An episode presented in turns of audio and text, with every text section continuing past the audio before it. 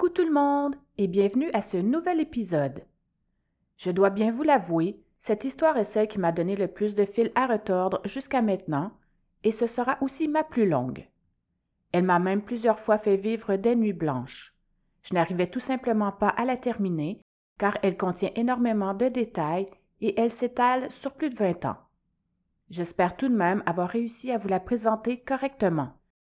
Vous saurez me le dire après l'avoir entendue. Mon nom est Nini la Terreur et je suis impatiente de vous raconter cette nouvelle histoire. Vous êtes prêts? C'est parti. Il était une fois l'histoire de Sonia Raymond. Le 27 juillet 1996, par un beau début d'après-midi ensoleillé, Sonia Raymond, 32 ans, décide de quitter ses proches afin d'aller prendre un bain de soleil à la plage Maria, qui se trouve en Gaspésie et qui est une plage assez bien fréquentée qui longe la route 132 sur 4 km. Sonia voulait surtout profiter du calme de la journée avant sa grosse soirée en vue. La découverte d'un corps. Le corps de Sonia Raymond sera découvert par un passant vers 18 heures.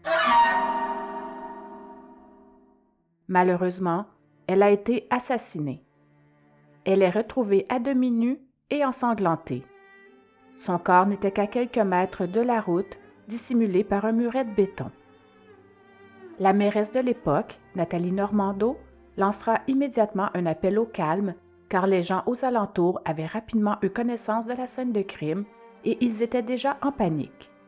Elle leur dira que c'est déplorable et tragique qu'un crime aussi violent soit arrivé à Maria et leur dira également qu'il s'agit sans doute ici d'un cas isolé et que ça pourrait se produire n'importe où au Québec.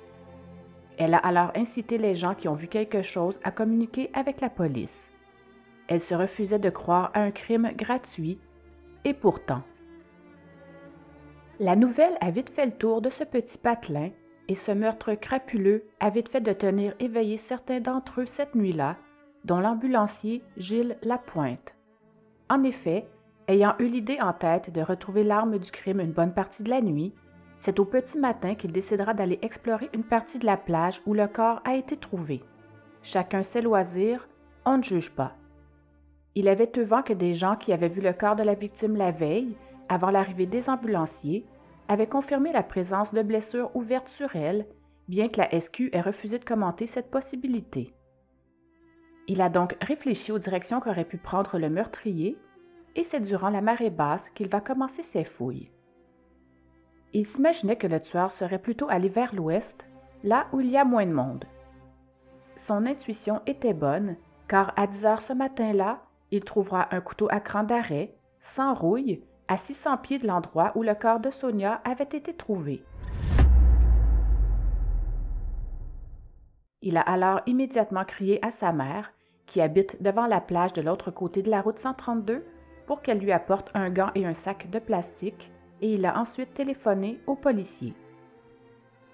Les enquêteurs au dossier étaient assez surpris par cette découverte, d'autant plus qu'ils avaient fouillé les environs la veille seulement, mais pour info, sachez qu'à ce moment-là, c'était la marée haute pour eux. À la Sûreté du Québec, ils refuseront de confirmer que le corps de Sonia a été roué de coups de couteau tant que les résultats de l'autopsie ne seront pas connus car des expertises seront bien sûr faites pour savoir si ce couteau est bien relié aux blessures retrouvées sur le corps de Sonia. Les marques de violence que son corps portait se retrouvaient principalement au niveau de sa gorge. Les enquêteurs vont démentir une rumeur voulant que la police soit sur la piste d'un suspect sérieux. L'enquête ne fait tout de même que commencer. Le mutisme de la SQ à propos de cette enquête est presque total. Les infos entrent au compte-gouttes. L'endroit où a été trouvé le corps de Sonia continue d'être visité par des dizaines de citoyens, généralement des gens de Maria qui connaissaient la victime, et aussi par la famille de son petit ami, Marco Normando. À ce stade de l'enquête, quelques personnes de la région de Maria et également de la baie des Chaleurs ont été interrogées par la police. D'autres ont été conduits au poste de la SQ de New Richmond pour notamment y faire une déposition. L'autopsie pratiquée sur son corps permettra de déterminer si elle a aussi été victime d'une agression sexuelle. Entre-temps, les enquêteurs tenteront de retracer un suspect grâce au couteau qu'ils ont en main, ainsi qu'une bonne description du présumé meurtrier, car des gens ont parlé. Certains ont vu des choses. Il est toutefois encore trop tôt pour relier l'arme trouvée sur la plage au décès de Sonia. Autopsie. Le rapport partiel de l'autopsie pratiquée sur son corps va confirmer la thèse du meurtre crapuleux. Sonia est bien décédée après avoir reçu des coups à la gorge provenant d'un objet tranchant. Cependant, le couteau à cran d'arrêt retrouvé sur la plage le lendemain de cet assassinat ne serait pas l'arme du crime. Il ne correspond pas du tout aux blessures découvertes sur son corps. Les coups ont été reçus par un objet tranchant, sans doute un autre couteau, et n'ont été portés qu'à la gorge de Sonia, sectionnant ainsi sa veine jugulaire. Des analyses chimiques doivent encore être effectuées, entre autres pour savoir si Sonia a été agressée sexuellement. Il faut savoir que depuis quelque temps, les policiers enquêtaient sur l'agression dont avaient été victimes deux adolescentes de la ville de Nouvelle, près des limites entre ce village et la municipalité voisine de Saint-Omer, la veille du meurtre. Cette agression sans blessure est survenue à une vingtaine de kilomètres du banc de Maria, où a été découvert le corps de Sonia. Au moins un suspect avait été interrogé concernant cette affaire et les policiers essaient maintenant de déterminer si un lien pourrait être établi à la suite de ce nouveau meurtre. Bien sûr, nous verrons ça plus loin dans l'histoire. La petite histoire de Sonia. Lors de ce jour fatal, Sonia Raymond était à Maria, bien sûr, mais elle était plutôt originaire de Cousapscal, une petite ville de la province de Québec située dans la municipalité régionale du comté de la Matapédia, au Bas-Saint-Laurent. En fait, Sonia était en visite dans la région car elle venait assister au mariage d'un couple d'amis. Elle travaillait depuis 12 ans au siège social des entreprises Vagabond, une chaîne de vêtements de Rimouski. Elle en était la gérante. Lors de l'annonce de son décès, les employés étaient tous sous le choc. Le directeur n'avait que des éloges pour cet employé qui y occupait les fonctions d'acheteuse pour le réseau des boutiques Studio Mode. Les gens qui étaient proches de Sonia étaient bien sûr tous très bouleversés. C'est une grosse perte pour toutes ces personnes qui la connaissaient. Sonia était vraiment aimée. C'était une fille enjouée, dévouée, très professionnelle et sociable. Selon ses proches, elle était peureuse de nature et ne s'aventurait pas dans des endroits inconnus ni avec des personnes qu'elle ne connaissait pas. Son destin se sera donc avéré encore plus injuste. Portrait robot. La Sûreté du Québec va maintenant tenter de rassembler assez d'éléments pour constituer un portrait robot du meurtrier de Sonia, car les enquêteurs ont pu interroger une fillette de 6 ans qui aurait vu le meurtrier alors qu'il se trouvait près de Sonia lors du drame. En effet, Juliane se promenait à vélo avec sa mère sur l'accotement de la route 132 cette journée-là. La mère se serait arrêtée pour resserrer le casque de sa fille. Elle précisera qu'à ce moment-là, elle se trouvait derrière le véhicule de Sonia. Elle dira n'avoir rien vu et sa fille n'a non plus rien signalé immédiatement, mais une fois revenue à la maison, la fillette a rapporté à sa mère avoir vu un homme et une femme, très près l'un de l'autre, vis-à-vis du lieu où a justement été découvert le corps de Sonia. Elle dit avoir vu un homme à genoux, au pied d'une femme étendue sur le sable près du muret qui sépare la route de la plage. Ce sera à peine quelques heures plus tard que le corps de Sonia sera retrouvé par un randonneur. Juliane sera alors invitée par les policiers à participer à l'élaboration d'un portrait robot et à la reconstitution de la scène de crime. Le meurtre de Sonia soulèvera de l'inquiétude parmi les citoyens des localités environnantes.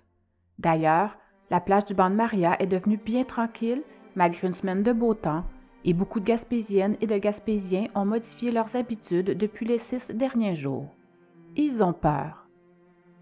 À la suite du témoignage de cette fillette à bicyclette, la Sûreté du Québec dévoile enfin le portrait robot de l'homme qui a été vu en compagnie d'une femme sur cette plage. Il s'agit d'un homme plutôt grand, de race blanche, de taille moyenne, au teint médium. Ses cheveux sont noirs, courts, ses yeux sont bruns et il portait une moustache noire. Encore une fois, on ne juge pas. Il était vêtu d'un chandail pâle à manches courtes, de souliers de même couleur et d'un jeans court de style Bermuda.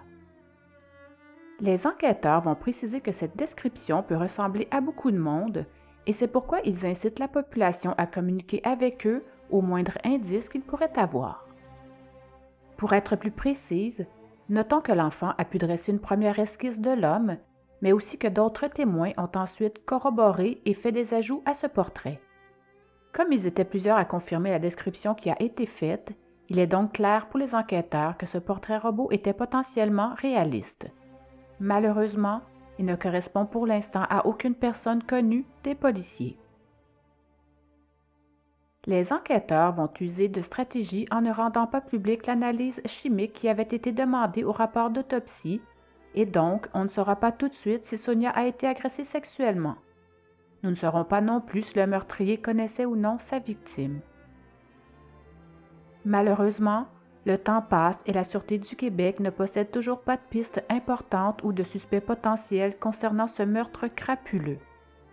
La publication du portrait robot génère pourtant de nombreux appels à l'escouade des crimes majeurs de la SQ, mais aucun d'eux n'a encore débouché sur l'arrestation d'un individu qui pourrait être relié directement à cette affaire. L'enquête piétine.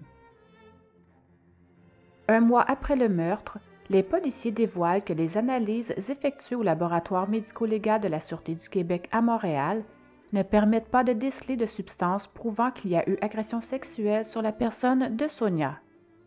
Les résultats actuels laissent toutefois une petite place à un doute et n'excluent pas à 100% la possibilité d'une agression sexuelle. Les enquêteurs ne sont donc pas plus avancés. L'échantillon trouvé n'est pas fiable. Deux mois après le crime, la Sûreté du Québec ne signale toujours aucun développement dans son enquête à propos de ce meurtre. Leur investigation se poursuit et demeure un dossier prioritaire pour l'escouade des crimes majeurs. La police invite une nouvelle fois les personnes connaissant des détails sur cette affaire à bien vouloir communiquer avec eux.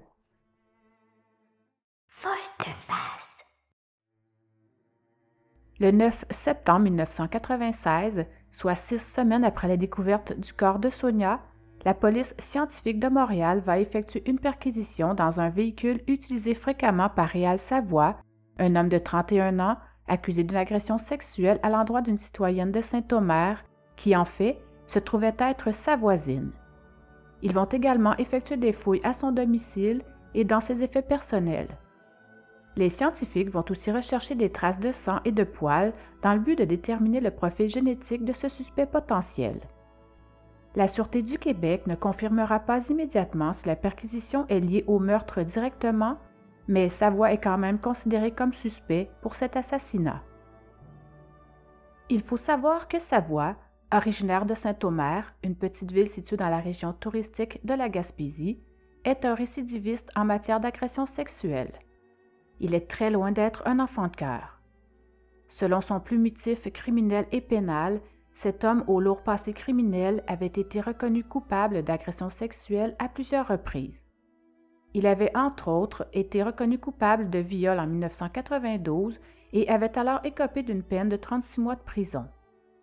Ensuite, le 9 septembre 1996, il avait cette fois été reconnu coupable d'agression sexuelle et d'invasion de domicile dans deux dossiers différents, dont le viol de sa voisine, ce qui lui aura valu cette fois une peine de huit ans de prison. C'est d'ailleurs durant l'enquête portant sur cette seconde agression, celle de 1996, que la Sûreté du Québec va décider, le 26 septembre de cette même année, de fouiller la maison qu'il habitait ainsi que le véhicule qu'il utilisait. Pour le bien de l'enquête et vu ses antécédents, il était plus que nécessaire pour les enquêteurs de faire ces vérifications. Il faut aussi savoir que sa voix avait refusé de se soumettre au test du détecteur de mensonges. C'était louche. Malheureusement, il faudra des semaines et peut-être même des mois avant de connaître le résultat de ses analyses faites lors de cette perquisition chez lui. En attendant la tenue de son enquête préliminaire, sa voix restera incarcérée à la prison de New Carlisle. Quatre mois après ce meurtre atroce, et attendant toujours les résultats de l'analyse de certains objets soumis lors de la perquisition chez Savoie, les enquêteurs de la SQ vont de nouveau visiter la scène de crime mais cette fois-ci en compagnie de Maître Chien. Les enquêteurs voulaient s'assurer de n'avoir rien oublié. Malgré le temps qui a passé, plusieurs centaines de mètres ont donc de nouveau été fouillés. Le vent, le mauvais temps et l'achalandage sur cette plage la journée du meurtre peuvent avoir déplacé d'importantes preuves. Des indices pourraient donc refaire surface. Tout ça, bien sûr, avant que les premières neiges n'arrivent. Arc. Vu leur odorat extrêmement puissant, les chiens pourront peut-être localiser quelque chose. C'est à ce moment-ci de l'enquête que nous apprenons que Réal Savoie va plaider coupable au sujet de l'agression qu'il a fait subir à sa voisine. Il plaidera coupable à des accusations d'agression sexuelle, de voie de fait, de séquestration et d'introduction par effraction. Les enquêteurs sont toujours en attente des résultats concernant la perquisition faite chez lui. Oui, je sais, c'est vraiment très, très long. Un an plus tard. Une année vient de passer et l'enquête va de nouveau s'étirer. En effet, les scientifiques ont en leur possession un échantillon de sang trouvé lors de la perquisition du véhicule qu'utilisait Savoie, mais cet échantillon est si petit qu'ils devront faire appel à un équipement plus sophistiqué possédant la technique d'amplification de l'ADN. Ils devront donc faire appel à un laboratoire possédant cet équipement. Ces nouvelles analyses ADN seraient des éléments essentiels dont auraient grandement besoin les enquêteurs pour enfin faire bouger les choses et faire avancer cette enquête qui piétine. Les policiers espèrent grandement que cet échantillon de sang s'avère positif. Croisons les doigts. À cette étape-ci, les autorités sont conscientes qu'un meurtre non résolu dérange grandement la population. Les enquêteurs vont donc préciser, pour se justifier, qu'ils ont constitué à ce jour un dossier de plus de 400 pages concernant cet assassinat, que plus de 100 personnes ont été interrogées jusqu'à maintenant et que des séances d'hypnose ont même été utilisées volontairement lors de certains témoignages, ainsi que des tests au détecteur de mensonges qui ont également été effectués. Quand même. Plusieurs mois plus tard, les enquêteurs recevront enfin les résultats concernant l'échantillon de sang prélevé sur un morceau de vêtement appartenant au suspect de cet horrible crime, mais malheureusement, les scientifiques constateront que cet échantillon a été contaminé avant le prélèvement, donc que le résultat est non concluant. Les enquêteurs ne perdent pourtant toujours pas espoir malgré ce triste constat.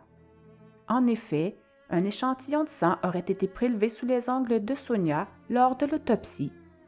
L'analyse de ce sang fera sortir deux profils. Celui de Sonia, bien sûr, et le second ferait référence à un profil génétique partiel que malheureusement la SQ ne peut relier à aucun suspect connu pour l'instant. En fait, cet autre profil ne fait que leur confirmer qu'il s'agit d'un homme un peu trop vague pour en sortir quelque chose, malheureusement. D'autres personnes seront interrogées à la suite de cette nouvelle piste, mais ne donnera toujours rien.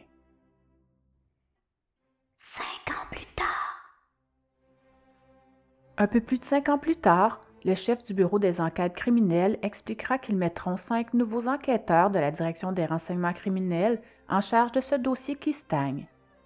Ces cinq enquêteurs n'ont bien sûr jamais travaillé sur cette affaire et ils n'ont donc aucune idée préconçue.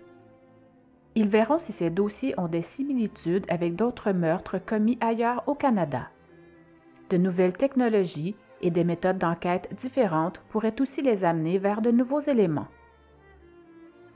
À la suite de la formation de ces nouveaux enquêteurs, des éléments nouveaux à l'enquête vont effectivement être apportés entre autres par des gens qui à l'époque ne voyaient pas la nécessité de parler et qui décident maintenant de le faire. Un des enquêteurs dira que le temps délie les langues, mais malheureusement, il fait aussi mourir des témoins. Effectivement, 20 des personnes qui ont été interrogées à cette époque sont maintenant décédées. Malheureusement, les nouveaux éléments ne donneront strictement rien, mais ça n'empêchera pas l'enquête de progresser les enquêteurs tiennent tout de même bon et optent alors pour d'autres solutions dont je vous parlerai plus loin. Onze ans plus tard. Une émission de télé consacrée au meurtre de Sonia Raymond est enfin diffusée. À la suite de cette projection, une quarantaine de personnes fourniront immédiatement des renseignements à la Sûreté du Québec. En effet, dans les jours suivant cette diffusion, 70 autres appels seront également faits à la SQ, dont plus de 30 qui aboutiront à de l'information avec une pertinence opérationnelle, donc à traiter, vérifier ou à enquêter, comme vous préférez. Également, beaucoup d'appels de sympathie ont été faits. De son côté, le chroniqueur Claude 104 Poirier a reçu une dizaine d'appels qu'il a ensuite transférés à la Sûreté du Québec dans le but de faire avancer cette enquête qui n'aboutit toujours pas. Les enquêteurs savent qu'ils ne doivent pas perdre espoir malgré le temps qui passe. Ils savent bien que tout est possible, car il y a plus de 20 ans, cette même émission avait permis de résoudre le meurtre de la comédienne Denise Morel, survenu 20 ans après les faits. Oh! Mais revenons à l'histoire de Sonia. Le service de police qui s'occupait de l'affaire au tout début aurait sérieusement été critiqué pour avoir bâclé son travail. Pour leur défense, ils diront qu'il y avait eu un violent orage en soirée lors des fouilles pour récolter des preuves sur la plage, et c'est ce qui aurait fait en sorte de balayer la scène du crime peu après la découverte du corps de Sonia. Les enquêteurs expliqueront que c'est ce qui aurait compliqué leur travail à cette époque-là. La SQ avait aussi été critiquée pour avoir envoyé des maîtres chiens sur la scène du crime presque quatre mois après le début de l'enquête. Mais bon, qui ne sait rien, n'a rien. Faisons maintenant un bond dans le temps, car ce ne sera qu'au bout de 18 ans que les choses bougeront enfin. Arrestation. Réal Savoie, récidiviste en matière d'agression sexuelle, sera enfin formellement accusé du meurtre avec préméditation de Sonia Raymond. Depuis le 26 septembre 1996, il était considéré comme un suspect important dans cette affaire. Cependant, les policiers n'expliqueront pas immédiatement d'où leur proviennent vraiment les éléments de preuve concernant son arrestation. Il faut quand même se rappeler que les analyses recueillies chez lui n'avaient pourtant rien donné. Pour info, sachez que Savoie, en bon citoyen qu'il était, avait purgé toutes ses dernières peines d'emprisonnement et avait donc été libéré depuis. Après avoir purgé sa peine concernant le vol après avoir purgé sa peine concernant le viol de sa voisine, il avait reçu une autre condamnation d'agression sexuelle, d'introduction dans un domicile et d'agression armée qui lui avait valu une autre peine de trois ans d'emprisonnement. Mais ce n'est pas tout. Quelque temps plus tard, il avait été reconnu coupable de tentative d'évasion de prison et encore d'agression sexuelle. Il avait alors écopé de huit années de pénitencier supplémentaires. Un maudit bon gars. Juste avant d'être de nouveau arrêté, il vivait à Montréal, aidé par l'aide sociale. Le dénouement de cette horrible histoire se serait déroulé à la suite de l'excellent travail d'agents d'infiltration. Ce sont des enquêteurs de Cold Case qui auraient dirigé cette partie de l'enquête qui aura enfin pu mener à l'arrestation de l'accusé. Ils ont pour ça utilisé une technique d'interrogatoire qui sort de l'ordinaire, la fameuse technique Mr. Big. Pour se situer un peu mieux dans le temps, c'est donc lors de sa dernière sortie de prison que les agents infiltrés ont commencé à s'intéresser à lui de plus près. Mr. Big. Avant de connaître les détails de ce qui a bien pu se passer sur cette plage, regardons tout d'abord brièvement en quoi consiste cette technique. Cette nouvelle méthode d'enquête, inventée au Canada, est aussi maintenant connue à l'extérieur du pays sous le nom de technique canadienne, de modèle canadien ou de profilage actif, mais également nommée par certains avocats de piège à aveu. L'opération Mr. Big a été développée par la Gendarmerie royale du Canada au début des années 1990 par des agents d'infiltration qui souhaitaient pousser plus loin cette méthode d'enquête. Elle a ensuite été utilisée par d'autres corps policiers au pays, de même qu'en Australie, où des agents de la GRC se sont rendus sur place pour l'enseigner aux policiers australiens. On peut bien sûr en être fier. Cette méthode d'enquête est habituellement utilisée pour obtenir des aveux dans des causes d'homicide datant de plusieurs années, comme c'est le cas ici. Elle prend la forme d'une suite de rencontres entre le suspect ciblé et des policiers se faisant généralement passer pour des membres d'une bande de criminels. Le suspect doit participer à plusieurs crimes fictifs pour ses nouveaux amis, qui espèrent lui inspirer assez de confiance pour qu'il avoue le crime pour lequel l'enquête est menée. Cette technique a depuis longtemps été approuvée par la Cour suprême avec plusieurs clauses à respecter, bien évidemment. Cette enquête d'infiltration concernant Savoie aura duré sept mois. L'avocat de Savoie était complètement en désaccord avec l'usage de cette technique par les policiers et il va la qualifier de totalement immorale et tentera même de la contester. Il va se plaindre qu'il n'a reçu que la transcription d'une seule des 65 entrevues qui auront été faites par ses enquêteurs infiltrés et qu'il s'agissait de la dernière des 65, soit celle qui aurait permis de coincer son client. Sa contestation visera à évaluer le caractère volontaire des aveux faits par l'accusé aux agents de police, donc de voir si les aveux de son client ont été faits de manière libre et volontaire, en regard du climat instauré dans le cadre de cette opération policière. C'est à cette étape de l'enquête que nous apprenons qu'un peu avant la tenue du procès, de nouvelles accusations viendront s'ajouter pour sa voix, soit celle d'agression sexuelle et de séquestration. Le procès. Vingt ans et trois mois plus tard, Savoie, qui a maintenant 51 ans, sera menotté et sera accompagné de deux gardiens lorsqu'il se rendra au palais de justice de New Carlisle pour enfin y subir son procès. En 2013, des agents de la SQ se sont infiltrés dans sa vie, l'ont intégré dans leur entreprise fictive et, ultimement, lui ont fait avouer son crime. La couronne tentera maintenant de démontrer que les aveux de sa voix sont crédibles. Ce que l'on sait pour l'instant, c'est qu'il aurait raconté comment il avait commis l'assassinat, mais aussi de quelle manière il avait effacé ses traces et réussi à brouiller les pistes pendant près de 20 ans. Son procès se fera sur 10 semaines et sera séparé en deux épisodes qui seront principalement réservés à établir la validité de la preuve récoltée à la suite de la technique Mr. Big, qui comprendra entre autres les multiples heures d'écoute électronique concernant cette technique toujours contestée par son avocat. Pour déterminer la fiabilité des aveux qui ont été faits par sa voix, le juge devait tout d'abord examiner les circonstances de sa déclaration.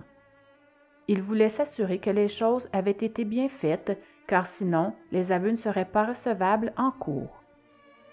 Le juge devait donc valider plusieurs choses avant de prendre sa décision. Il faut savoir que tous les scénarios du projet Mr. Big ont été filmés. Le juge vérifiera tout d'abord la durée de l'opération, le nombre d'interactions qu'il y a eu entre les policiers infiltrés et le suspect, la nature de la relation qui fut établie entre eux et également la nature des incitations et leur importance.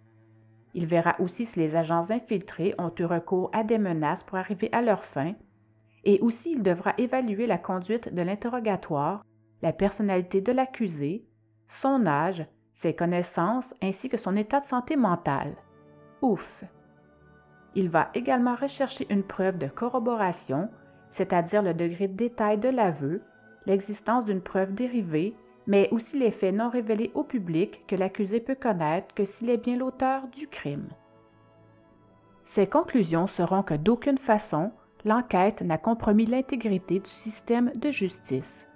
Bonne nouvelle. Le juge a indiqué qu'aux yeux du tribunal, il n'y a pas eu de contrainte ou d'abus de procédure. Ce ne sera donc qu'après plusieurs semaines, à la suite de cette première partie du procès, que le juge de la Cour supérieure va finalement admettre la preuve par infiltration. Il va statuer qu'il n'y avait pas eu d'abus de procédure des policiers à l'endroit de sa voix durant l'enquête Mr. Big, comme avait tenté de le démontrer son avocat. Le juge soulignera que sa voix n'avait en aucun temps été forcée de faire quelque chose qu'il ne voulait pas faire, un point crucial en matière d'abus de pouvoir. Le procès se poursuivra donc après la sélection du jury. À l'ouverture de cette deuxième partie du procès, Savoie va plaider non coupable aux trois chefs d'accusation qui pèsent contre lui, soit meurtre au premier degré, agression sexuelle et séquestration. Une des preuves importantes amassées par la méthode d'enquête Mr. Big va expliquer pourquoi Savoie a tué Sonia Raymond, de quelle façon il l'a tuée et également ce qu'il a fait après pour faire disparaître les preuves. Dans ses aveux faits au Big Boss, Savoie a effectivement dévoilé plusieurs éléments de preuve qui n'avaient jamais été rendus publics et que seulement une personne ayant participé au crime ou l'ayant commis pouvait connaître. Les détails de l'enquête seront malheureusement encore frappés d'un interdit de publication. Les informations ne vont donc entrer qu'au compte-gouttes. Pour ces témoignages, la couronne va procéder par ordre chronologique, c'est-à-dire à partir des premières personnes arrivées sur les lieux du crime et jusqu'à l'arrestation de l'accusé. La première personne à être entendue sera Robert McLelland, donc celui qui a découvert le corps de Sonia. Il va décrire la scène et les circonstances de cette découverte. Il avait stationné sa voiture sur le bord de la route 132 pour fumer une clope, tout en admirant le paysage pluvieux qui se dessinait à l'horizon. Il a tout d'abord aperçu un morceau de linge traînant sur la plage et va ensuite voir les pieds de la victime. Il dit avoir arrêté la première voiture qu'il a vue pour demander au conducteur d'appeler la police. Il ne voulait pas laisser la scène de crime sans surveillance. Sans doute un amateur de true crime. Pour sa déclaration, il a tout de même dû puiser dans ses souvenirs datant de 20 ans plus tôt. Juliane, la fillette qui est maintenant devenue une belle jeune femme de 26 ans, est également venue témoigner. Comme elle n'a jamais rien oublié de ce qu'elle avait vu ce jour-là, elle est venue raconter avoir aperçu un homme assis sur une femme qui était couchée sur le dos. Elle a clairement établi la couleur des yeux et des cheveux de l'homme et a témoigné qu'il s'est levé pour aller vers un feu de grève juste avant qu'elle ne rejoigne sa mère sur le bord de la route. Ce qui est intéressant à noter, c'est qu'à l'époque, les policiers avaient présenté à Juliane 513 photos de délinquants sexuels se trouvant dans la région. Elle avait tout d'abord identifié trois suspects parmi ces photographies et a ensuite, sans hésitation, pointé du doigt celle de sa voix. On peut maintenant mieux comprendre pourquoi son témoignage était autant attendu. Une autre tuile viendra encore ralentir cette affaire. En effet, le procès va rapidement être ajourné pour cause de maladie. Voici d'ailleurs un extrait qui en explique brièvement la raison. Alors, Alexandre, après avoir été suspendu à deux reprises, le procès a donc repris avec un nouveau procureur de la Couronne. Oui, effectivement. Donc, il s'agit de maître Éric Morin, le procureur en chef du Bas-Saint-Laurent, qui a substitué donc Gérald Maltais à titre de procureur principal au dossier. Les audiences ont donc repris devant le jury ce matin, un jury qui n'a pas été dissous, je vous le rappelle, malgré les interruptions successives des audiences. On parle d'environ trois semaines d'interruption, d'abord pour euh, des raisons de maladie dans la famille de l'avocat de la défense, Marcel Guérin, puis ensuite est survenu le malaise cardiaque donc de Gérald de Maltais, le procureur euh, au dossier, et donc il a dû sortir pour le suivi du procès. Le procès recommencera donc quelques semaines plus tard, et c'est ici que je vais vous dévoiler ce qu'il s'est dit au sujet des aveux de sa voix. Commençons tout d'abord par une brève mise en contexte.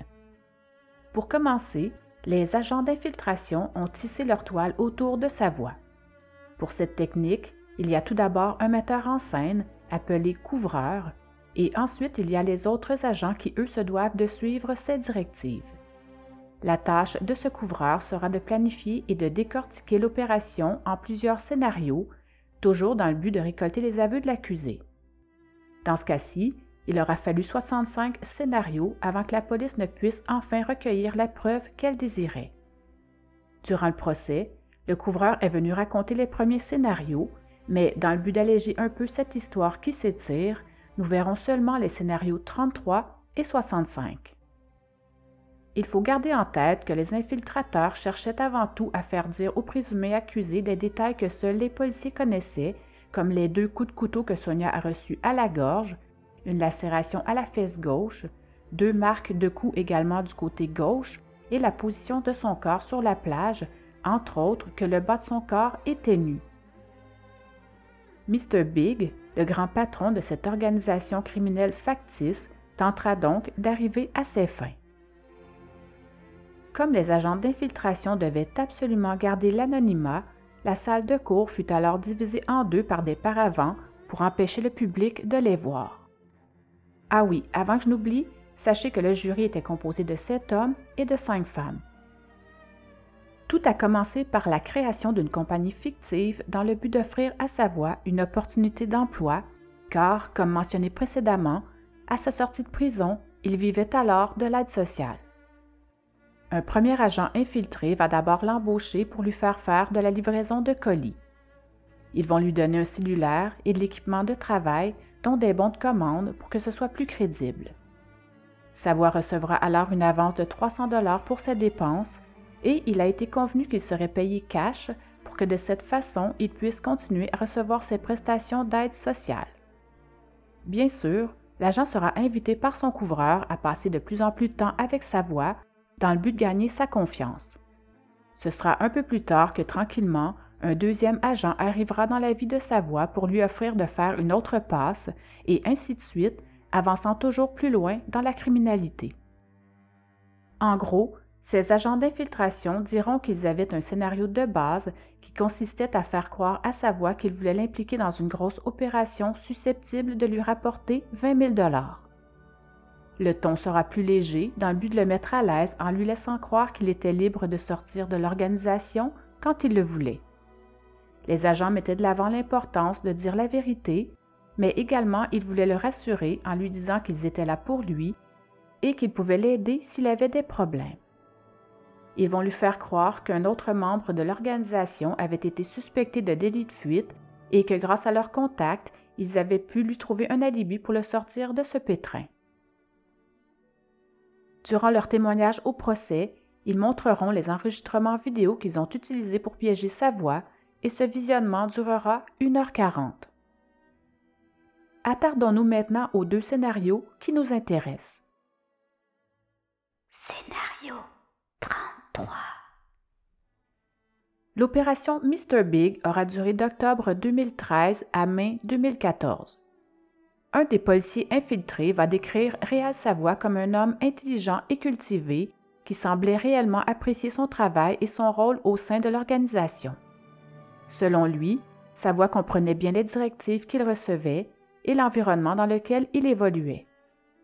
Donc, pour ce 33e scénario, les agents doubles vont simuler un kidnapping et une agression, toujours dans le but de soutirer des aveux à sa voix, de lui faire avouer son crime. Ce serait une présumée employée corrompue d'une agence gouvernementale qui n'aurait pas bien effectué son travail pour l'organisation criminelle fictive qui aurait été intimidée pour ce scénario. Les agents voulaient reproduire une scène semblable à celle du meurtre de Sonia afin de le faire réagir. L'intimidation à l'égard des femmes ne semblait pas du tout le déranger.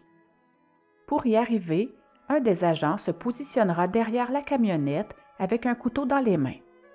L'agent couvreur va préciser que sa voix ne voyait rien de ce qui se passait derrière le véhicule, mais qu'il entendait tout. L'agent voulait qu'il voie tout d'abord la fille en sous-vêtements sur le bord de la route après la soi-disant agression. Il voulait que sa voix sache que l'organisation n'avait pas de problème avec le fait de violenter une femme. Malheureusement pour eux, sa voix s'est montrée peu impressionnée parce qu'il a entendu du passage à tabac fictif de cette femme, mentionnant même à l'agent infiltré que si ce n'avait été que de lui, elle aurait été brassée davantage. C'est à ce moment-là que le grand patron va dire à sa voix qu'il sait que les policiers sont sur le point de l'arrêter et de l'accuser du meurtre de Sonia Raymond, et il ajoutera de nouveau qu'il peut l'aider, à condition bien sûr qu'il lui raconte tout de ce crime, mais sa voix ne se confiera toujours pas. Misère. Plus l'opération avançait, plus l'intensité et la gravité des crimes fictifs auxquels sa voix participait s'intensifiaient, et plus les policiers lui donnaient de l'argent, ce qui renforçait bien sûr son sentiment de confiance envers l'organisation. L'agent couvreur expliquera à la Cour que plus le risque est grand, plus la paye est grosse, car c'est de cette façon que fonctionne le monde criminel. Sa voix sera ainsi impliquée dans le transport et la transaction de plusieurs marchandises illégales à travers tout le Canada. Il croyait bien sûr qu'il agissait dans le crime, mais en fait il était fourni et vendait le matériel à des agents doubles. Tout n'était encore qu'un scénario fictif pour lui faire avouer son meurtre. Scénario 65 Quelque temps plus tard, Mr. Big relancera une nouvelle fois sa voix à propos du meurtre de Sonia en lui rappelant qu'il pourrait lui servir un alibi en faisant porter l'odieux de son crime sur quelqu'un d'autre. Il lui dira qu'il n'y a qu'une seule façon d'aider et que c'est celle de s'asseoir et d'en parler. Il lui réitérera qu'il a beaucoup de contacts et qu'il pourrait l'aider. Le patron avait ainsi besoin d'obtenir le maximum de détails au sujet du meurtre de Sonia. Sa voix va alors cette fois enfin lui expliquer en long et en large comment il l'avait tué et il lui racontera même plus d'une fois sa version de l'histoire. Enfin. Lors de cette conversation, sa voix lui décrira les lieux, lui décrira également la victime et lui fera même part de son état d'esprit lors de l'événement. Il va également lui raconter ce qu'il a fait pour effacer les traces de son geste et de comment il a disposé de l'arme du crime et de ses vêtements après le meurtre. Voyons ça de plus près. Sa journée commence tout d'abord par un avant-midi de pêche avec son frère. À son retour, il dit s'être arrêté sur le banc de Maria et ajoutera qu'il buvait de la bière depuis le matin, assez pour être un peu déconnecté et assez pour lui enlever des barrières. C'est là qu'il a aperçu Sonia pour la première fois. Elle s'était assise pas loin, à environ 40 pieds de lui. L'alcool aidant sa timidité, il s'est approché d'elle dans le but de lui parler cinq ou dix minutes. Il dira qu'elle était froide, pas très réceptive, bref, qu'elle ne semblait pas du tout s'intéresser à lui. Elle lui répondra d'ailleurs Je n'ai pas envie de te parler. Sa voix dira à Mr. Big que la réponse de Sonia l'avait tout de suite mis en tabarnak. Écoutons un extrait d'une partie de ses aveux concernant cette rencontre à la plage. De là, je me suis rapproché, j'ai essayé de parler avec, mais elle ne voulait rien savoir de moi. Qu'est-ce qu'elle disait? Ben, elle disait, euh, premièrement, qu'elle était là pour se faire, euh, se faire euh, ensoleiller. Puis quand j'ai passé là, j'ai comme fait un ombrage, c'est ça qui l'a dérangé. OK. Puis là, elle disait, euh, j'ai essayé d'y parler, mais elle était comme froide, là, ça ne tentait pas vraiment de parler. Puis elle me disait, euh, euh, je ne viens pas trop là. On a dit, j'ai pas le temps, gars, pas le temps de te parler. Là, j'ai essayé d'y reparler, de parler, de la rapprocher. Puis, gars, elle dit, euh, ça ne tente pas de parler, je veux rien savoir. Puis, euh, c'est juste son langage qui m'a comme. Euh, ouais, ouais, ouais. Voyant que sa démarche avait été repoussée assez sèchement par la jeune femme, fâché, il est donc allé chercher un couteau dans sa camionnette et dira Je suis ressorti de ma voiture en crise avec mon couteau. Écoutons maintenant l'extrait racontant ce meurtre crapuleux. Cœur sensible, s'abstenir. Puis là, tu te ramènes dans ton camion, Ouais. puis qu'est-ce que tu fais? Je ressors, euh, je ressors en crise avec, avec mon couteau. Tu restes dans le camion direct ou tu te promènes? Non, non, je reste dans le camion, je n'ai pas, Ok. bougé- j'ai pas bougé rien. Juste le fait d'aller dans, dans mon petit pick-up, ramasser mon, mon couteau. OK. Puis là, je suis descendu, puis c'est là que c'est arrivé. C'est que que là, comment? Ça? Là, là, tu sors, puis tu es sur la plage. Ouais, c'est ouais. là, Qu'est-ce qui arrive? Elle n'avait pas bougé de là. Puis quand j'ai été pour, euh, pour encore l'approcher, elle a comme euh, reculé un peu avec ses pieds dans le sol. Puis c'est là que je me suis euh, garoché dessus. Comment tu t'es garoché dessus? J'ai écartillé un peu, puis j'ai mis le couteau en dessous de la gorge. OK. Elle essayait de, de comme s'enlever, puis elle ne pouvait pas s'enlever. là. J'étais complètement embarqué dessus, par-dessus écartillé, tu sais. Elle était comment? Sur le dos, sur le ventre? Elle était sur le dos. OK. Puis là, j'ai mis le couteau en dessous de la gorge, j'ai dit, Chris, bouge pas, parce que, parce que c'était fait, c'est Ok. occupé. Puis elle, a comme figé, elle, OK. elle s'est pas défendue. rien. OK, puis après ça, Après ça, euh, j'ai enlevé son linge, comment t'as fait ça pour juste l'ADN de de voir? Ah, j'ai enlevé son, son pantalon euh, court. Après ça, son, avait une camisole, j'ai enlevé sa camisole. Puis, euh, camisole, après ça, j'ai enlevé ses, ses, ses petites culottes. Sa brassière, je ne sais pas si je l'ai ou pas. Puis de là, elle se, défend, se défendait pas. Puis là, elle, dit non, arrête, arrête. Puis elle avait commencé à, semble qu'elle avait commencé à pleurer. Puis c'est là que j'ai comme euh, déconnecté, puis tout de suite, j'ai tranché à gauche, puis je suis parti en. Sonia s'est à peine débattue. Elle était complètement paralysée par la peur. Elle lui a pourtant répété plus d'une fois d'arrêter, de ne pas lui faire de mal. Sa voix indiquera plus tard que le premier coup de couteau avait seulement déchiré la peau parce qu'il ne coupait pas. Il dira que c'est pour cette raison qu'il a donné un deuxième coup à la même place. C'était plus en profondeur cette fois. My God, je trouve ça tellement effrayant. Il a même dit avoir lâché le couteau à un moment donné pour utiliser ses deux mains afin d'enlever le Bermuda de Sonia. L'accusé a indiqué que le meurtre avait eu lieu entre 14h et 14h30. On se souvient que le corps a été trouvé vers 18h. Le Big Boss va lui demander s'il y avait beaucoup de monde à la plage à ce moment-là. Écoutons sa réponse.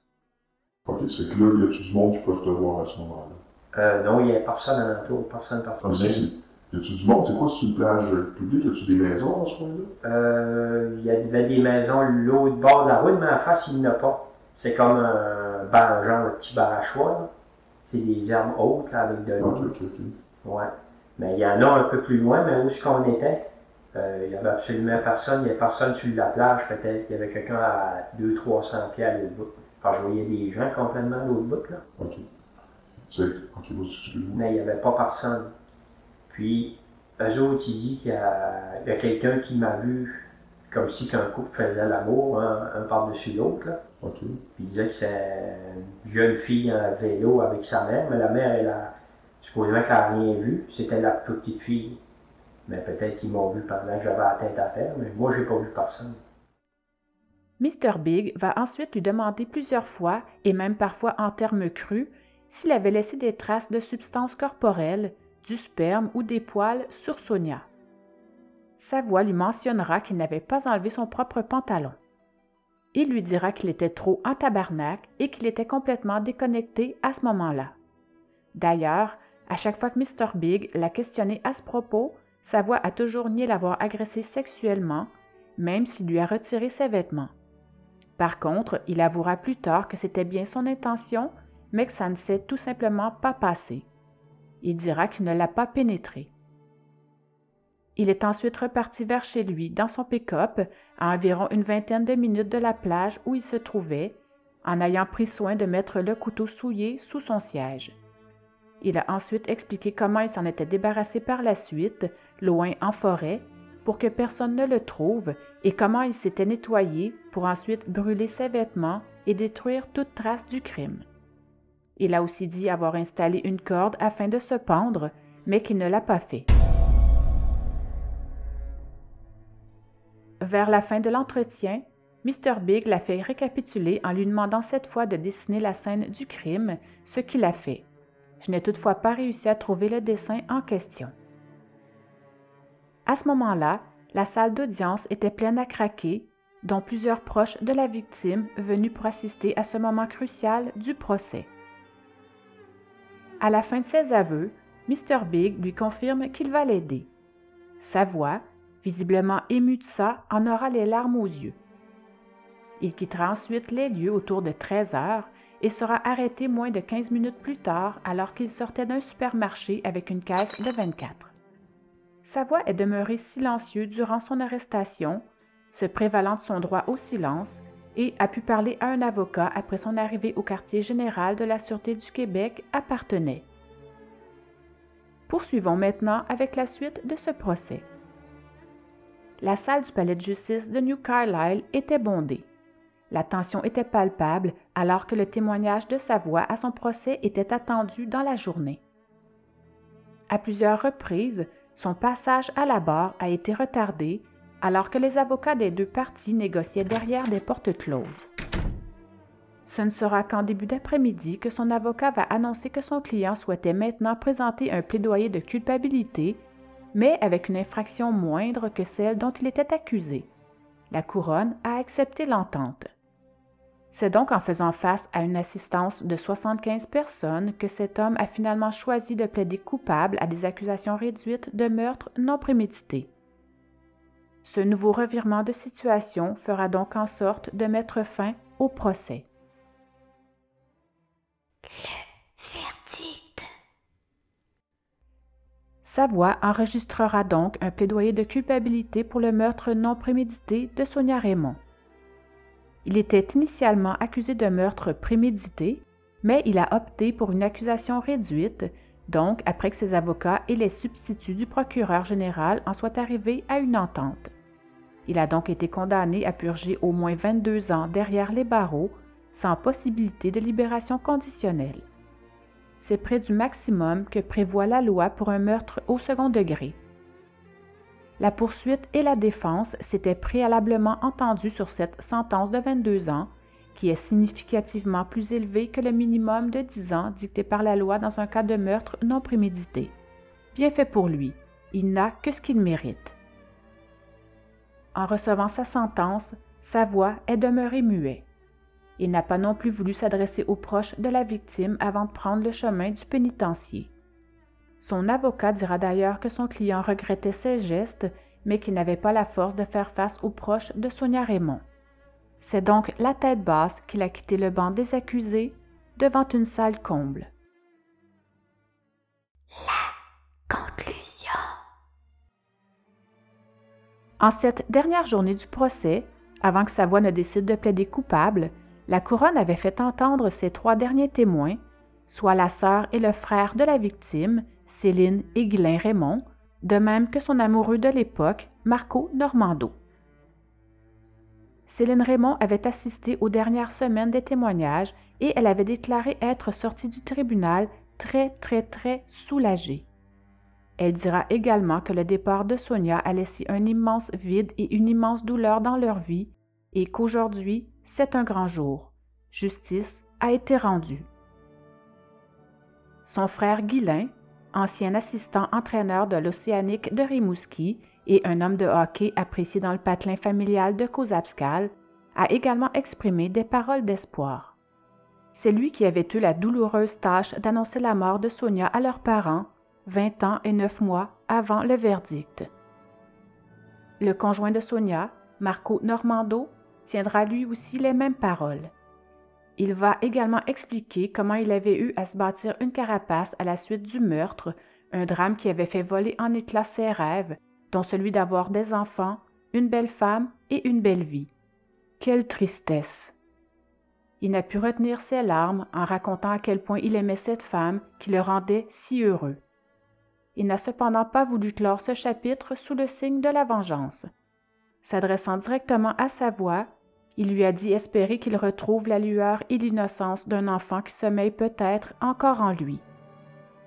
À 13h30, le à 13h30, voyons.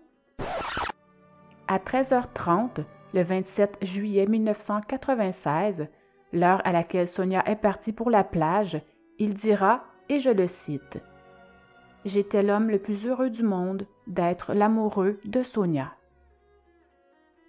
Voilà. J'espère que cet épisode vous a plu. Si ce n'est pas encore fait, je vous invite à vous abonner à ma page Instagram pour discuter un peu avec moi si le cœur vous en dit. Vos impressions et commentaires m'intéressent beaucoup. Vous pouvez aller dormir maintenant, mais si j'étais vous, je jetterais quand même un œil sous le lit et j'y repenserai à deux fois avant d'aller prendre un bain de soleil seul à la plage. On ne sait jamais. OK, bye!